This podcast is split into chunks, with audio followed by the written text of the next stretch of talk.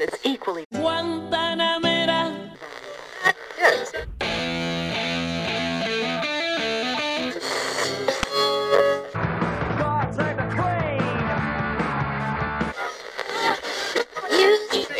Your eyes, they all over me, don't be shy. con su yeah.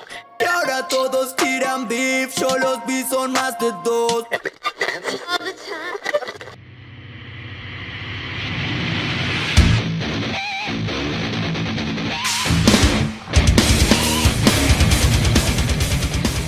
Tal amigos y bienvenidos al séptimo capítulo de 90 60 20. Hoy vamos a estar hablando de una de las bandas más importantes del new metal. Así es amigos, hoy vamos a estar hablando de los nueve monstruos de Slipknot.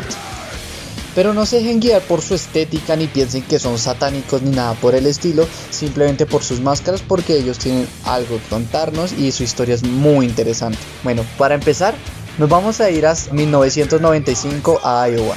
Surgían dos bandas muy importantes, The Pale Ones, fundada por Joe Graham, y The Stone Sours, fundada por Corey Taylor. Bueno, The Pale Ones es como el origen de Slim. Joe Graham, el que conocemos como el payaso, empezó a conseguir un grupo de personas para ensayar, no sé qué. Estaban buscando un sonido diferente, algo que fuera fuerte, que retumbara, que necesitara mucho sonido, que y una puesta en escena muy diferente. Para esto contrató a uno de los bateristas más virtuosos a principios de la década y uno de los eh, integrantes más recordados de la banda. Empezó a contratar a Joy Jordison y empezaron a tocar en un sótano cochino, sucio. Eh, en algunas entrevistas han dicho que olía a orín de gato por donde sea. Y en uno de esos ensayos eh, Joe Graham dijo, llegó con una máscara de, payaso. A esto les pareció muy chistoso. Él simplemente lo hizo como para subir los ánimos del grupo. Y Joe Jordison dijo que deberían utilizarlo. Ellos simplemente se encerraron a ensayar mientras que iban buscando su estética. Mientras que iban buscando esa... Ellos se encerraron hasta que pudieran encontrar algo que los dejara totalmente satisfechos. Entonces, The Pale Ones pasó a llamarse Slipknot gracias a Joy Jordison. Ellos tenían un álbum no oficial y autoproducido y editado por ellos, uno de los primeros tracks se llamaba Slipknot y Joy Jordison dijo como, como que ¿por qué no nos ponemos así? Joy Jordison es uno de los pilares más importantes de la banda en toda su historia y más adelante vamos a explicar el por qué.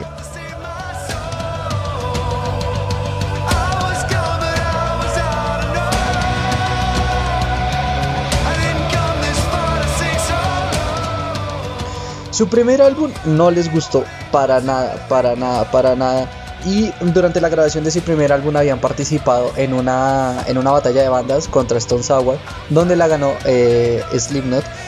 Y después dijeron como necesitamos algo más melódico y buscaron a Corey Taylor. Ustedes pueden decir como se lo preguntaron amablemente y no.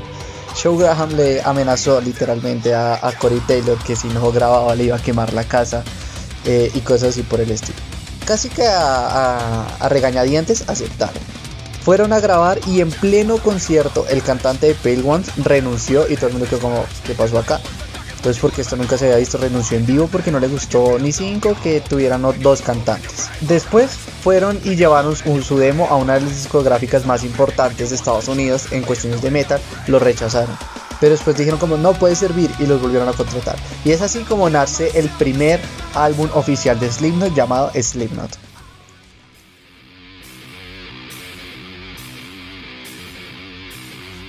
Freedom is best. Whole country's on house arrest, and everyone's a suspect. You can't feel the flow because you died. Face down on a suicide. The motherfuckers so self-destruct. Nobody got no. Luego vendría algo supremamente importante, que es que este álbum les dio mucha fama se presentaron en Ozfest por medio de celulares y redes sociales y empezaron a filtrar imágenes de estos locos que prendían fuego en los bates, que tocaban con, con barriles de cerveza, con canecas, que se botaban, hacían acrobacias y esto les trajo mucha fama, muchas presentaciones, pero esto les jugó en contra.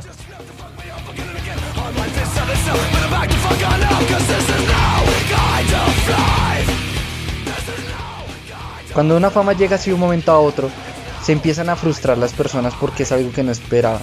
Y nace el álbum Iowa.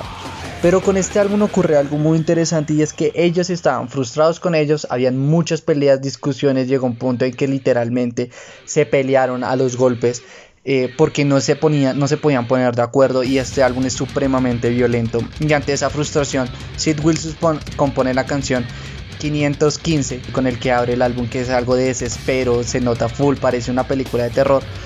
Y se nota muchísimo que están frustrados con ellos y este es un álbum supremamente oscuro.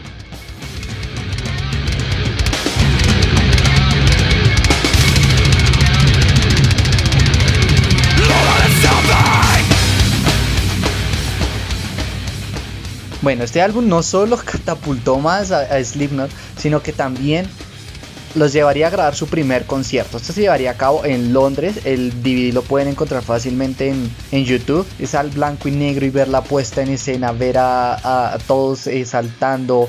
Es la mejor época de Slipknot porque están todos jóvenes, están todos jocosos. Entonces es muy bueno verlo. Eh, es algo que yo recomiendo muchísimo. Es uno de los mejores conciertos para mí.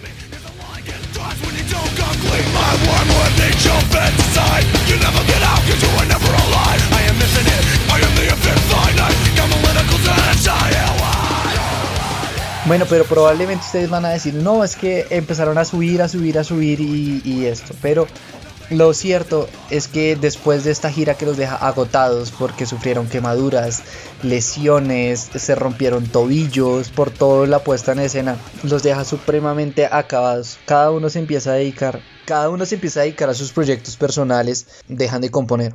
O sea, literalmente fue como una desaparición. Todo el mundo pensó que ya Slipknot se acababa. Pero volverían, volverían, eh, se pondrían de acuerdo, entre comillas, para volver a grabar. Y nacería volumen 3, Subliminal Verse.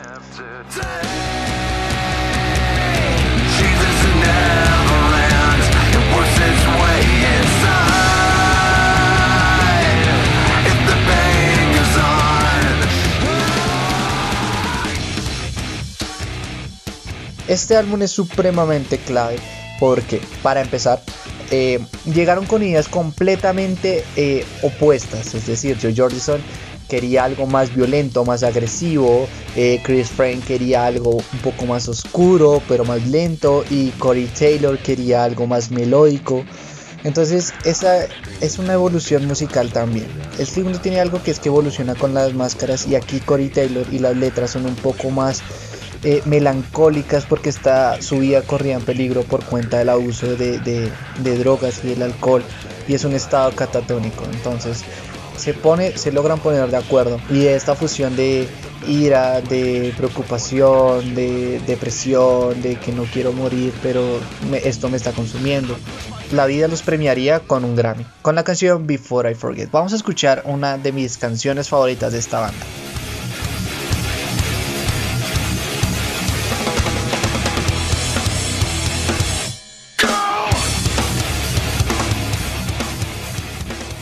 Luego llegaría All Hope Is Gone. Primero, Joe Graham dijo que no, que no estaba de acuerdo con el, con el título porque él creía que la, que la esperanza nunca se iba a acabar. Eh, segundo, eh, llegó una fama mundial eh, y esto los llevaría a, que la gente los acusara de múltiples homicidios y de muchos suicidios. ¿Por qué homicidios? Habían chicos que, principalmente en Estados Unidos, que entraron y masacraron a un montón de gente y dijeron que ellos estaban escuchando Slipknot antes y después. A lo que esto afectó muchísimo a la banda y la policía empezó a prohibir su música en, diferentes partes porque decían que incitaban a, a la violencia. Esto fue un golpe durísimo a lo que un policía, después de una investigación de, estos asesinatos, dijo, siempre se busca culpar a, Satanás o a Dios de, que de un asesinato que él me hizo hacer esto, pero la verdad es que independientemente de lo que nosotros hagamos, cualquier persona es capaz de matar a otra con decisión propia. Esto saldría bien librado y es una lección que nos deja.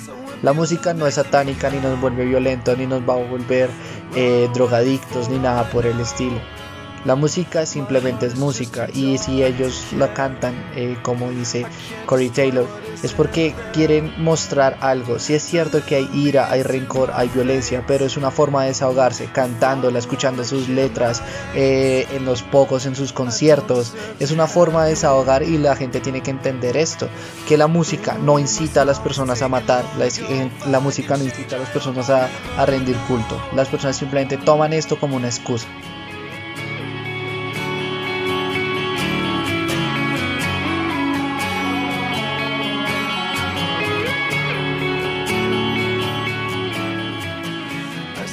Pero esto no terminaría aquí.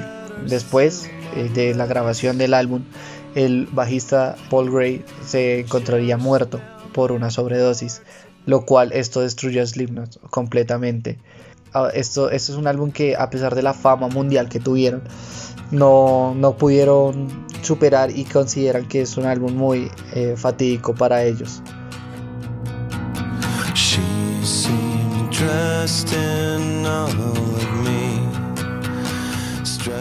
A pesar de esto, de una manera muy irónica consiguieron eh, posicionarse en la posición número uno por eh, casi nueve semanas consecutivas en el conteo más importante de música que es Billboard.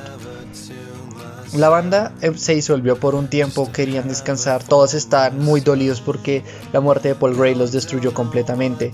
Y en una entrevista fue la primera vez que ellos aparecieron sin máscaras, eh, dando sus condolencias porque no querían hacer de eso un show ni nada mediático, sino mostrarse como ellos y realmente sentir que realmente sus fans pudieran ver como ellos son seres humanos y que también sufren.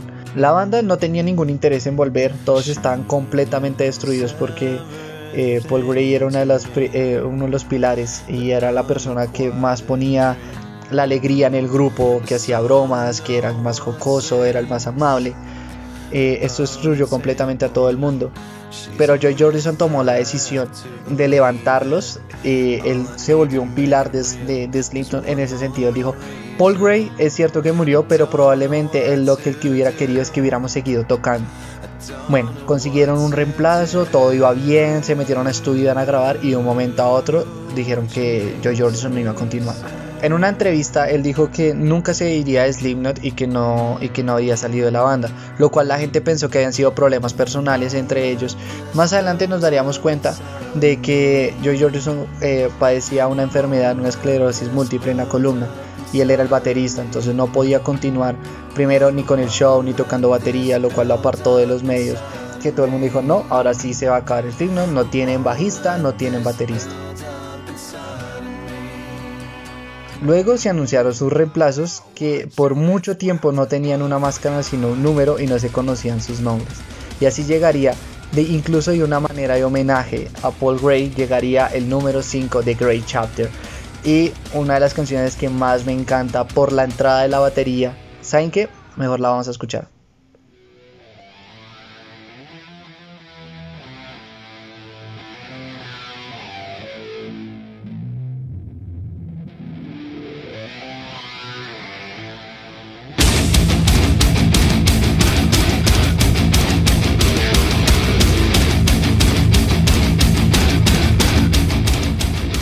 Esta canción se llama The Devil in I, o sea, supremamente buena.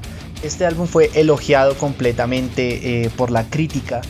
Dicen que es muy buena en la ejecución, no solo musical, sino también vocal. Tiene letras súper profundas. Hay una evolución musical de, de Slipknot en este álbum. Pero ellos no solo se hicieron famosos con, con música, ni con sus eh, escándalos, ni con sus máscaras. Ellos también crearon uno de los festivales que hoy por hoy es uno de los más importantes del mundo. Estoy hablando del Día del Gusano. Pero no solo con esto crearon el Día del Gusano, sino también se crearon algo llamado No Fest, que le da la vuelta al mundo. El Día del Gusano es exclusivo de México y el No Fest es un festival que ellos llevan a todo el mundo. Ya hemos tenido la posibilidad de verlos dos veces en Colombia, donde han traído una de las mejores bandas de death metal, que es Cannibal Corpse. Y hoy en día siguen creando música con nuevos integrantes. Durante la pandemia transmitieron muchos de sus conciertos en vivo totalmente gratis por YouTube, todavía se encuentran.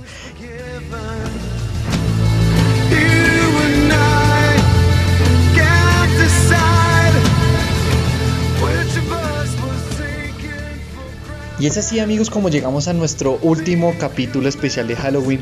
Eh, muchas gracias por el apoyo que siempre eh, nos están dando. Espero que nos sigan en nuestras redes sociales arroba 90podcast20 en Instagram y en Facebook. Y nos vemos la próxima semana para más historias musicales. Chao.